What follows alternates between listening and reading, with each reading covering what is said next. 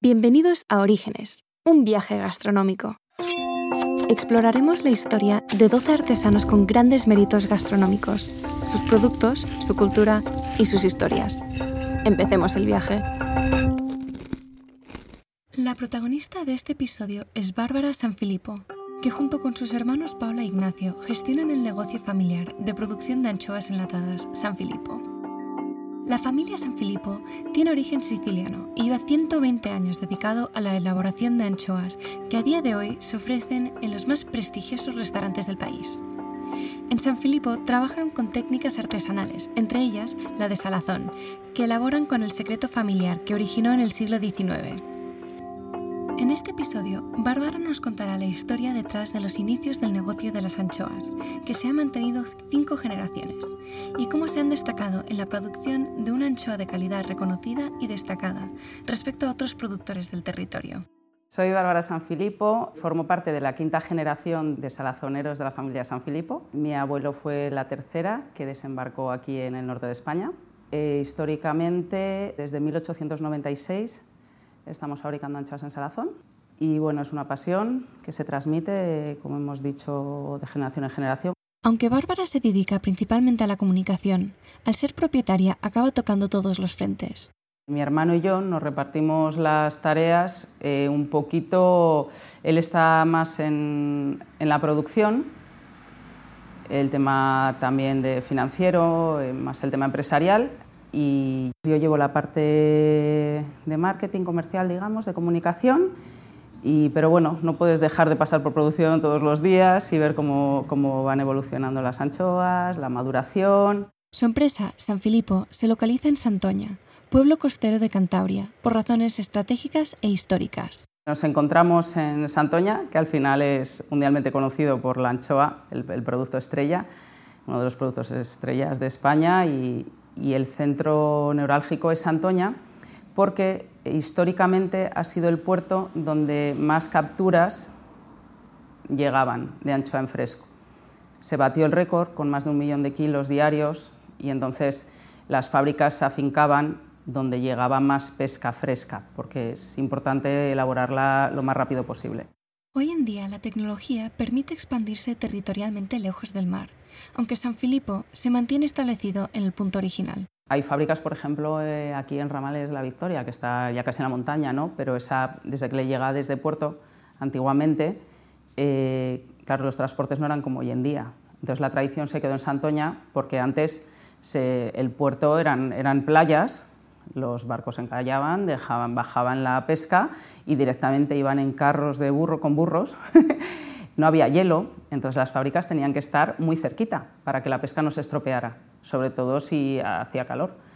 Entonces las fábricas intentaban estar donde más pesca hay en todo el norte, hay en todo el norte, no solo en Santoña, pero Santoña es donde más tradición ha habido por eso, porque era donde más capturas en fresco llegaban y, y tiene el récord histórico. Adicionalmente, las fábricas se afincaron ahí porque era estratégico trabajar el producto lo más rápido posible, como corresponde al primer proceso de elaboración de la anchoa, que luego nos contará Bárbara. Ahora entramos en la historia de la empresa San Filippo, que inició en Portochino, Sicilia, y se trasladó a Santoña con su abuelo Giuseppe. Pues realmente no sabemos el origen, el inicio, porque claro, esto han ido contando pues eh, unos abuelos a, nietos, los hijos, y claro, siempre te cuentan. Pues cuando tu abuelo te cuenta, pues mi abuelo me contaba que ya a su vez su padre y su abuelo hacían anchoas en Salazón, en, en Porticello y en Santa Flavia, en Sicilia, y las vendían, porque claro, cuando aquello en época de hambruna estaban muy reconocidos eh, las personas que eran capaces de mantener el pescado en sal para, la alimentación durante la, época de frío. Entonces eran, eh, trabajaban lo que ellos llaman con, el oro blanco, con la sal. Entonces eran las personas que, más reconocidas de allí en, estas zonas costeras. Con lo cual, eh, documento escrito del primer San Filipo que vendió anchoa en Salazón, que la comercializó como ya como una pequeña fábrica allí, eh, desapareció el archivo en un incendio, en un archivo, el archivo histórico, pero eh, nosotros tenemos el primer documento escrito de venta en 1896. con lo cual a partir de ahí sabemos, ya tenemos, después alguna fotografía posterior eh, de la tercera generación y de la segunda en, en Porticello, la fábrica de Porticello. Y eh, a partir de ahí, pues eh, ya cuando ellos decidieron que el caladero del Mediterráneo de allí no les daba lo que necesitaban, empezaron a buscar, se embarcaron durante meses y meses y meses a buscar el pescado de calidad que les gustaba, pues por los mares. Y entonces la anécdota es que cuando pasaron por el norte de España no les gustó porque era la anchoa que llamamos de retorno, la de invierno de grasa. Y cuando estaban ya desesperados, a la vuelta del viaje de tantos meses de navegación y navegación, llegaron otra vez, llegaron a la costa cantábrica de nuevo, de vuelta, y claro, era primavera, era la siguiente primavera, y ahí, claro, quedaron entusiasmados con el producto que se encontraron, porque es el momento en el que la, la Engraulis encrasicolus, que es nuestra especie, que es la más reconocida a nivel mundial, viene a desovar al Cantábrico, cuando el agua empieza a estar templada. Entonces esa es la anchoa que necesitamos para el salazón porque tiene poca grasa y está todo focalizado en toda la grasa focalizada en la hueva. Entonces esas hembras te dan unos matices para la elaboración del salazón que la hace única. De hecho, en San Filipo solo recogen la anchoa en primavera, ya que es la época costera, cuando hay la especie coloquialmente conocida como bocarte, que se considera como la mejor a nivel mundial por su poca grasa. Lo llaman el jamón del mar lo, hace, hace un producto único y reconocible por los paladares del mundo entero, o sea, no, es inconfundible. Entonces lo encontraron y cuando aquello elaboraban la primera parte del salazón en el barco, imagínatelo, porque había que hacerlo en fresco para hacerlo la máxima calidad, se hace con el pescado muy fresco, hacían el salazón en el barco y se lo llevaron al puerto de Sicilia, a la fábrica de allí a madurar. Y entonces, claro, aquello fue un éxito, un bombazo y decidieron que tenían que venir a por el pescado aquí en primavera. Entonces ya mi abuelo se quedó en el norte de España viviendo, vino muy jovencito, claro, con, luego se tuvo que ir con la guerra civil, volvió después y entonces elaboraban el salazón en fresco en varios puntos del norte de España y lo mandaban a la fábrica de Sicilia a seguir madurando, porque lo que hablábamos, el mercado principal es el italiano, para vender a sus clientes de Italia. Luego ya mi abuelo se afincó en Argoños, aquí en la zona de Santoña, porque eh, se dio el récord de capturas en un día de, bocarte. Fueron más de un millón de kilos. Entonces era el puerto donde decía ya, cuando ya estaba mayor, pues para, estar más tranquilo y no andar desde Galicia hasta el País Vasco recorriendo fábricas, pues ya para estar más tranquilo se quedó en, en Santoña. Y a partir de ahí eh, mi padre siguió con la, con la empresa también paralelamente con él. Crearon una fábrica nueva en los años 80. Empezaron con el mercado español en los años 80 y siguieron con el mercado, con el mercado italiano, siempre como mercado principal. Actualmente sus mercados se han mantenido bastante estables. Estamos un poquito centralizados en el mercado italiano porque es el principal a nivel internacional y luego España y algún otro punto del mundo también. Y la tradición sigue de generación en generación. Y ya, pues bueno, desde que naces, lo habéis visto, están los niños en las fábricas, claro, se lo llevan en la sangre. Entonces es una tradición que se, va manteniendo, te van enseñando, eh, bueno, vas aprendiendo desde pequeñito a degustar la anchoa, cómo elaborarla, el método tradicional, lo que no puede fallar, y bueno, sales del cole y a la fábrica. y aquí seguimos, intentando dar al mundo pues, la mejor anchoa en salazón que podemos. Seguir en el sector requiere una continuidad de formación entre generaciones. Nosotros hemos intentado, con nuestro personal, porque al final somos como un gran equipo, somos una familia realmente con, muchos de los, de los empleados, hemos intentado crear una pequeña escuela fundación, digamos, damos también cursos de cómo elaboramos nosotros la anchoa para que no se pierda.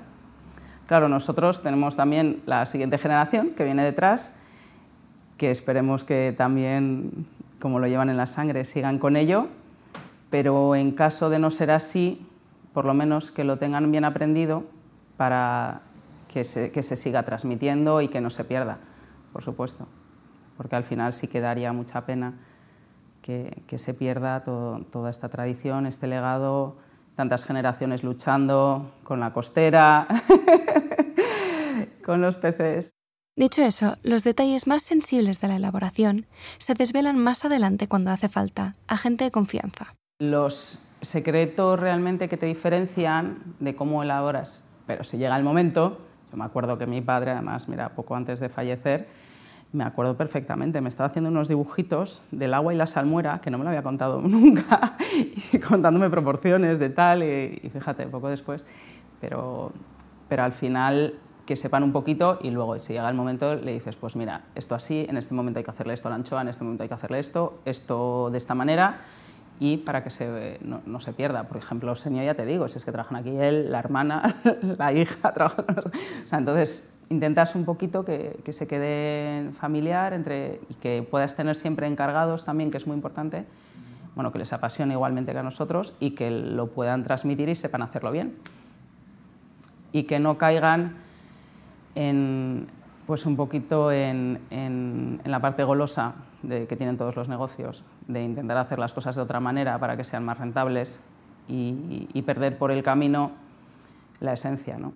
La empresa, con tanta historia familiar, está basada en valores familiares. Claro, es que al final nuestra filosofía de empresa, que es eh, cuidar muchísimo el detalle y hacerlo lo mejor posible, mi abuelo decía que para hacerlo mal ya están otros, ¿no? O sea, mimamos muchísimo los detalles, somos excesivamente perfeccionistas, no dejamos nada al azar, ¿no? Eh, al final es nuestra forma de trabajar y se transmite. También cuando tienes personal que trabajan desde muy jóvenes con nosotros, que no tienen vicios y que han aprendido con nosotros, es lo que, lo que les has transmitido y a ellos mismos no les gusta hacer las cosas mal ni, ni no cuidarlo. Entonces están muy orgullosos del producto y, y les gusta seguir haciéndolo igual de bien. Entonces nuestra manera de transmitirlo es en el día a día, con el trabajo del día a día. Es el ejemplo, verte a ti que, que no les dejas que ni un detalle quede por el camino. Bárbara hasta recuerda su primer bocado de anchoa. Bueno, mi, mi primer recuerdo gastronómico con la anchoa era muy pequeña. Estaba en la fábrica con, con, mi padre y mi abuelo. Mi abuelo tenía una personalidad fuerte, era un siciliano de los de armas tomar, de verdad. Y claro, abrieron un latón de anchoa en salazón para catar cómo iba y me hicieron, me, hacían, me intentaban que lo probara. y claro, tú eras muy pequeña y aquello no... Y aquella era, la, la, yo creo, la primera vez. Era pequeña, no recuerdo la edad, pero que, que recuerdo que, que, mi abuelo y mi padre me dieron a oler el buque de, de una anchoa en salazón, maravillosa, ¿eh? pero, pero cuando me sorprendió, sí que sí me sorprendió porque tengo el recuerdo. Entonces son esas cosas que de niño te sorprenden, porque yo iba a la fábrica y hacía deberes, o jugaba, o... También recuerdo mucho cómo me enseñó mi padre a limpiar el pescado, cómo se desespinaba, cómo se abrían los lomos, de eso me acuerdo perfectamente y era pequeña. Entonces, realmente sorprendíamos a, la gente cuando estábamos fuera y, nos veían comer pescado de aquella manera. La gente se sorprendía y decían, ¿cómo estos niños saben abrir el pescado y comer pescado y desespinarlo? Y además es que lo mejor siempre está en las partes difíciles de llegar, ¿no? Entonces, eso lo sabemos, lo sabemos aprovechar muy bien. Ahora, Bárbara nos cuenta sobre el proceso de elaboración de la anchoa, comenzando por su especie, algo que surge por tradición y calidad.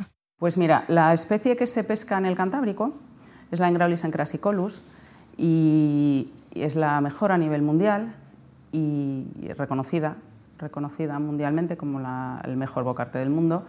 Es el más suave, el que la espina no molesta. ¿Y el proceso? Todo el proceso comienza eh, cuando los barcos salen a faenar, y hacen el lance de, la red de pesca, que eso es muy emocionante también. Eh, y bueno, encuentran un, bocarte maravilloso y ahí empieza todo, ahí empieza todo. Vuelven a la lonja, empiezan las ventas, las subastas y las fábricas, eh, empezamos a movernos, eh, empiezas a, a, localizar al personal, porque esto es como la vendimia, no tiene nada que ver el personal que tú tienes durante el resto del año, que en la costera en fresco. Entonces, bueno, llega la pesca fábrica, se descabeza, se empacan las latas de salazón, en nuestro caso, y esa pesca está madurando dependiendo de, del mercado, pues desde 8 o 10 meses, hasta dos años puede estar tranquilamente.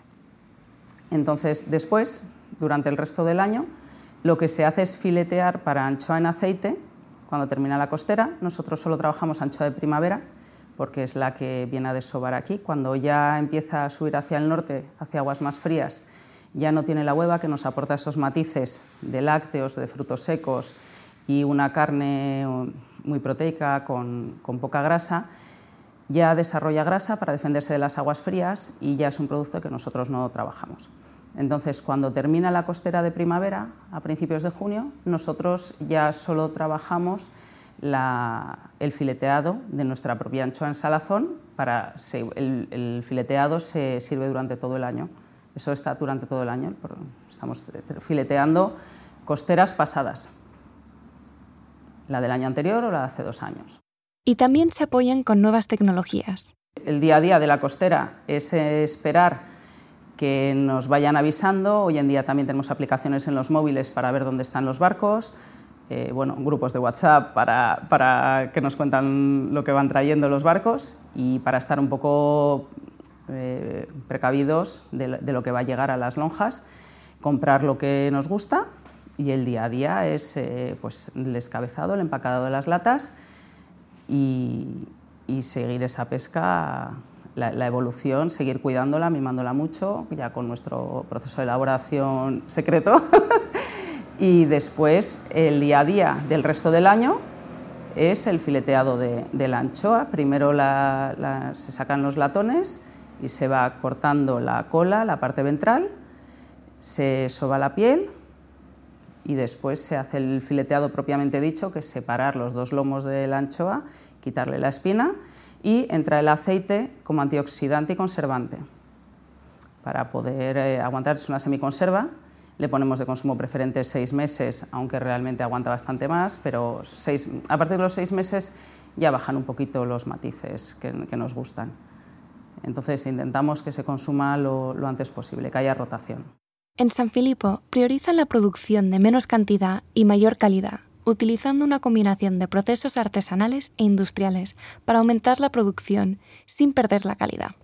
Las únicas máquinas que utiliza la empresa son un camión para llevar el producto y la cerradora para sellar las latas. El resto es todo manual. El proceso que estáis viendo en imágenes ahora mismo eh, eh, viene de los fenicios, prácticamente, digamos, hemos ido añadiendo cosas, pero pero es el salazonado tradicional a la vera carne italiano.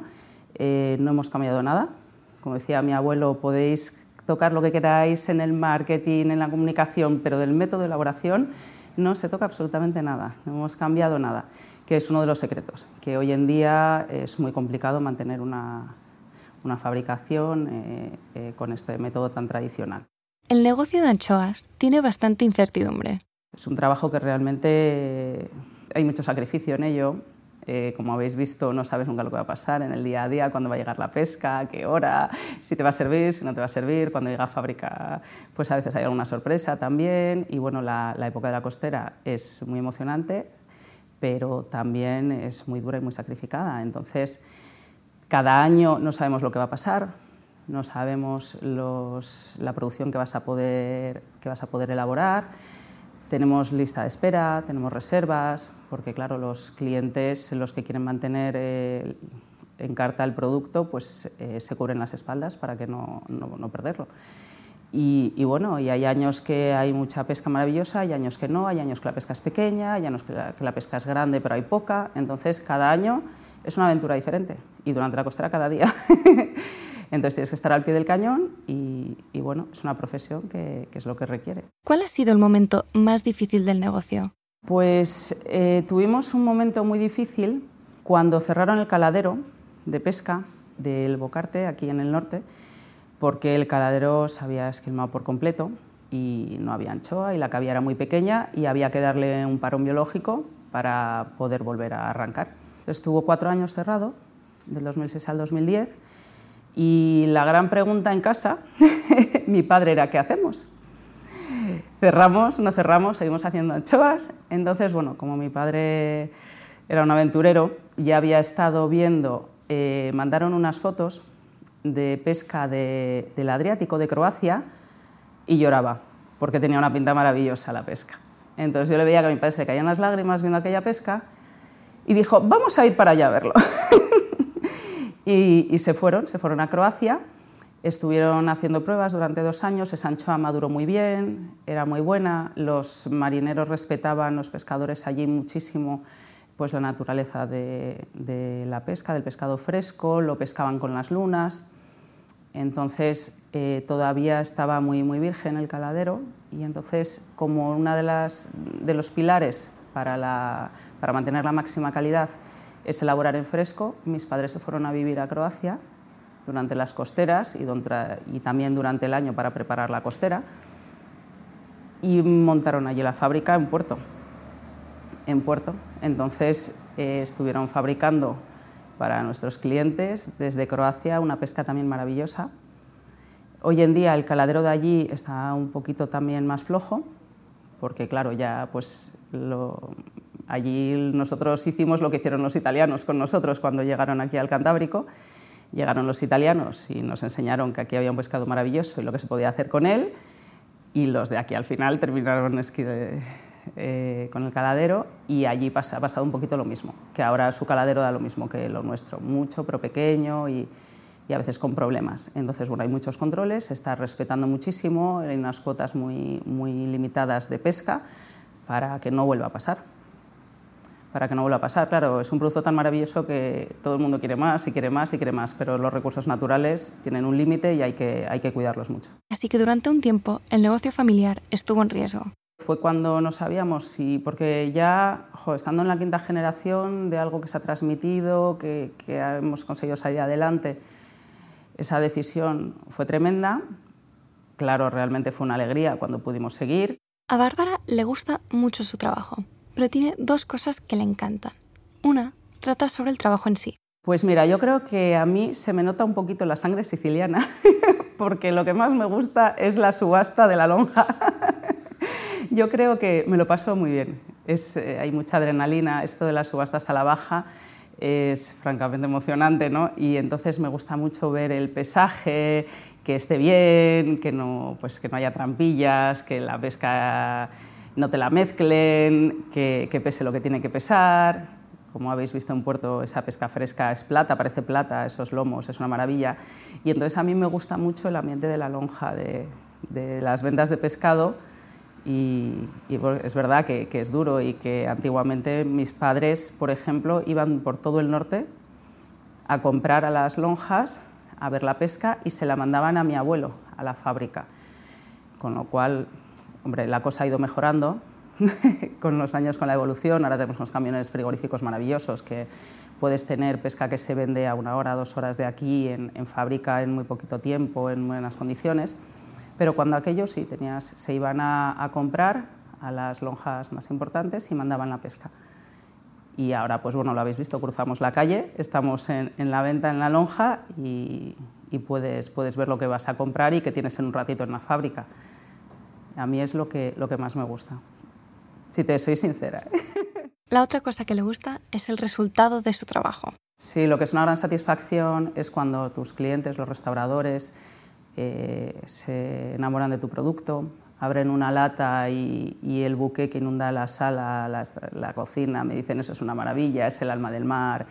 Eh, eso, es, eso es maravilloso también, porque ves todo el trabajo que has hecho que es apreciado. Entonces, eso es al final es lo mejor también le resalta un momento especial en su trayectoria.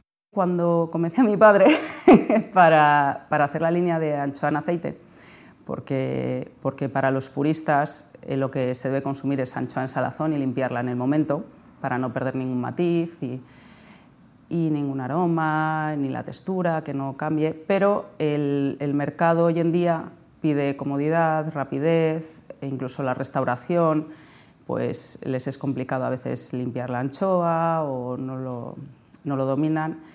Y eh, pues bueno, convencí a mi padre que, que, hay que evolucionar con los tiempos un poquito y me costó, me costó mucho tiempo. y entonces lanzamos la línea de anchoa en aceite y bueno, ha sido todo un éxito. Esa es otra gran alegría también, ha sido todo un éxito. ¿Cómo ve Bárbara la innovación respecto a su producto artesanal? Hablando de la unión que hay entre la artesanía y la innovación, sí que es verdad que cuando trabajas día a día artesanalmente un producto se te van ocurriendo cosas para mejorarlo, para mejorar ese proceso. Hoy en día los grandes restauradores también les hemos metido un poco el gusanillo de, seguir probando cosas que se pueden hacer con la anchoa en salazón, porque al final todo vale de, la anchoa. O sea, es una pena, nosotros cuando limpias la anchoa en salazón es una auténtica pena tirar esa espina, porque esa espina ha estado madurando todo el tiempo con esa anchoa, con lo cual tiene todos esos matices. Y la textura es diferente, es un crujiente fantástico, entonces los chefs la utilizan mucho. Se utiliza mucho la salmuera porque les aporta ese buque de mar que tiene la anchoa en salación único, único que no lo encuentran en ningún otro preparado, en ninguna otra salsa, en ninguna otra manera de, ni en un fumet, ni en ninguno, claro, es el del propio de la anchoa. Entonces, si quieren impregnar una creación, un plato con, con buque de, anchoa en salazón, la salmuera les hace, les hace el servicio maravillosamente. Lo trabajan, hacen, puedes hacer un montón de recetas.